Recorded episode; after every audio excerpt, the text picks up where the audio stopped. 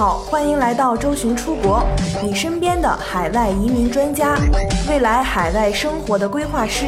移民的道路有困惑有困难，我们一直一路同行，一路相伴。更多移民、教育、海外生活、资产配置的相关资讯，请关注周巡出国 VIP 服务热线四零零六二四六五幺幺。中国人海外消费已成世界现象，不管是吃穿住用行，国外还有一些免税商品，无时无刻不吸引着中国消费者。因此，动辄每人上万元的消费也不在话下。银行卡已经成为个人出境使用最主要的支付工具。仅仅2016年，境内个人持银行卡境外交易总计就超过了一千二百亿美元。六月二号，中国外汇局发布了国家外汇管理局关于金融机构报送银行卡境外交易信息的通知。此处呢，可能大家会有无数的问号。是的，主播呢也没有在搞事情。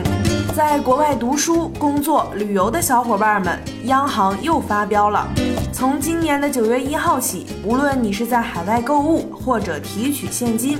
只要单笔的金额等值人民币大于一千元，消费的相关信息将被自动采集。那么问题来了，为什么央行设定为一千元人民币呢？因为境外刷卡不占境外取现年度限额，大额度的卡有时甚至可以通过刷卡购置房产等。人海外消费已成世界现象，不管是吃穿住用行，国外还有一些免税商品，无时无刻不吸引着中国消费者。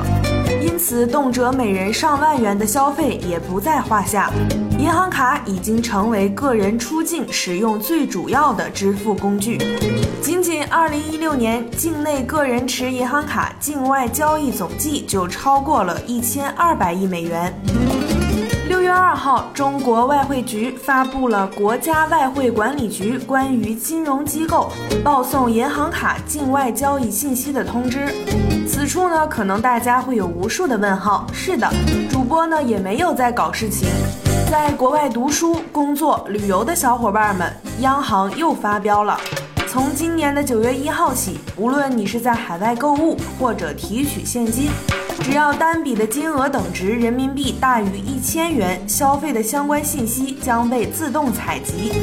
那么问题来了，为什么央行设定为一千元人民币呢？因为境外刷卡不占境外取现年度限额，大额度的卡有时甚至可以通过刷卡购置房产等。发卡行应以法人为单位，汇总本行全部境内银行卡境外交易信息后集中报送。也就是说，银行卡境外交易信息将由发卡金融机构报送，个人无需另行申报，不会增加个人用卡成本。外汇局将依法保护持卡人信息安全。其实，近半年来，针对换汇、跨境交易等行为，央行已经下发了多份文件。首先是二零一六年十二月三十号规定，自二零一七年七月一号起，对跨境超过二十万元人民币的交易，银行需要上报给央行。随后，二零一六年的十二月三十一号夜间对银行下发文件，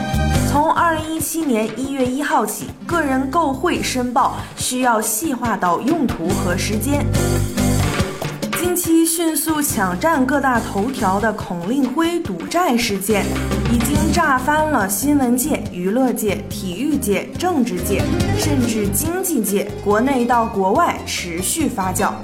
告状之缘由也让人匪夷所思，居然是堂堂大国女乒教头欠了赌资二百五十五点九万元港币，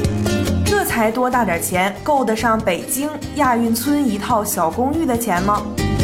孔令辉也深谙国人心态，许久不更新微博的他，竟然连夜发文一番苦诉，告诉大家自己之无辜全赖亲戚拖累。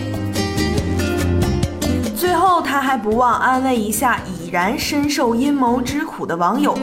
他说，目前正值世乒赛期间，因此事件的发生对队伍造成负面影响，他深感不安。也请大家相信，我将与我的队伍通力合作，排除一切的干扰，竭尽全力打好本次世乒赛，继续为祖国争取荣誉。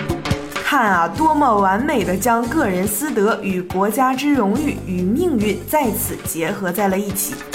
可惜，正当国人吃下了这套说辞，顿感欣慰之时，向来擅长于护短、擅长于制造爱国情怀的国家体育总局和乒协，这次呢却没有护短，还用断然之手段，在世乒赛大战前砍掉了这位大将，暂停孔令辉教练职务，立即回国接受调查。那么，为何体育总局这次不护短，下手还这么重？这里就需要看这样几个关键词了：外汇管制、地下钱庄、党员干部不得出境赌博。可以肯定的是，孔令辉在二零一五年二月十九号向新加坡赌场借一百万新元的时候，肯定是办理了全套的身份确认手续的。不然，在法制完善的地方，赌场也不敢胡乱的诉诸于法律。如果了解正规赌场的人应该知道，赌场是允许分期还钱的，只不过要多收一笔利息。可以看得出来，这两年来，孔令辉也一直在分期还这笔钱，到现在只欠了二百五十五点九万港币。对于孔令辉来说，他是能拿得出这笔钱的。如果一切顺利的话，按照之前每月还约十多万元港币的方式来了解这笔欠款，那这事儿也并不会闹上法庭。那么既然有钱又不可能赖账，究竟是什么原因？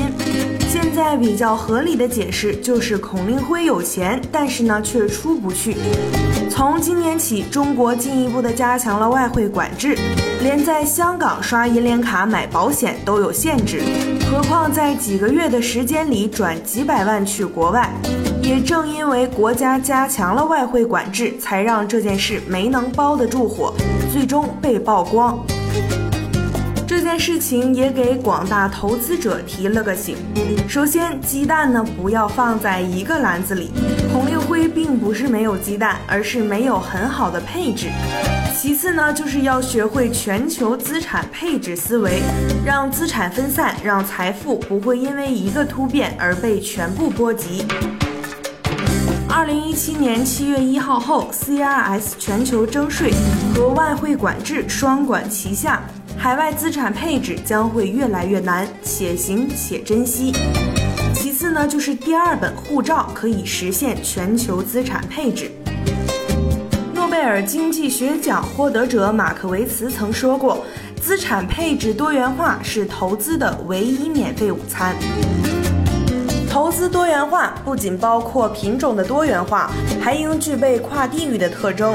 时下中国高净值人群大举选择全球资产配置。海外身份管理则是全球资产配置的起点，尤其是随着人民币贬值和中国实行 CRS 新的外汇管制等政策，全球化资产配置作用也越发明显。优先获取海外护照，实现海外资产配置、海外身份双重选择。眼看着七月一号越来越近了，深受中国广大中小企业主热爱的澳洲幺八八 A 商业创新类别，目前的政策是这样的：只要你跟配偶名下有一家成立至少两年以上的公司，股份超过百分之三十以上，且公司的经营状况良好，营业额在五十万澳币以上，全家净资产超过八十万澳币以上。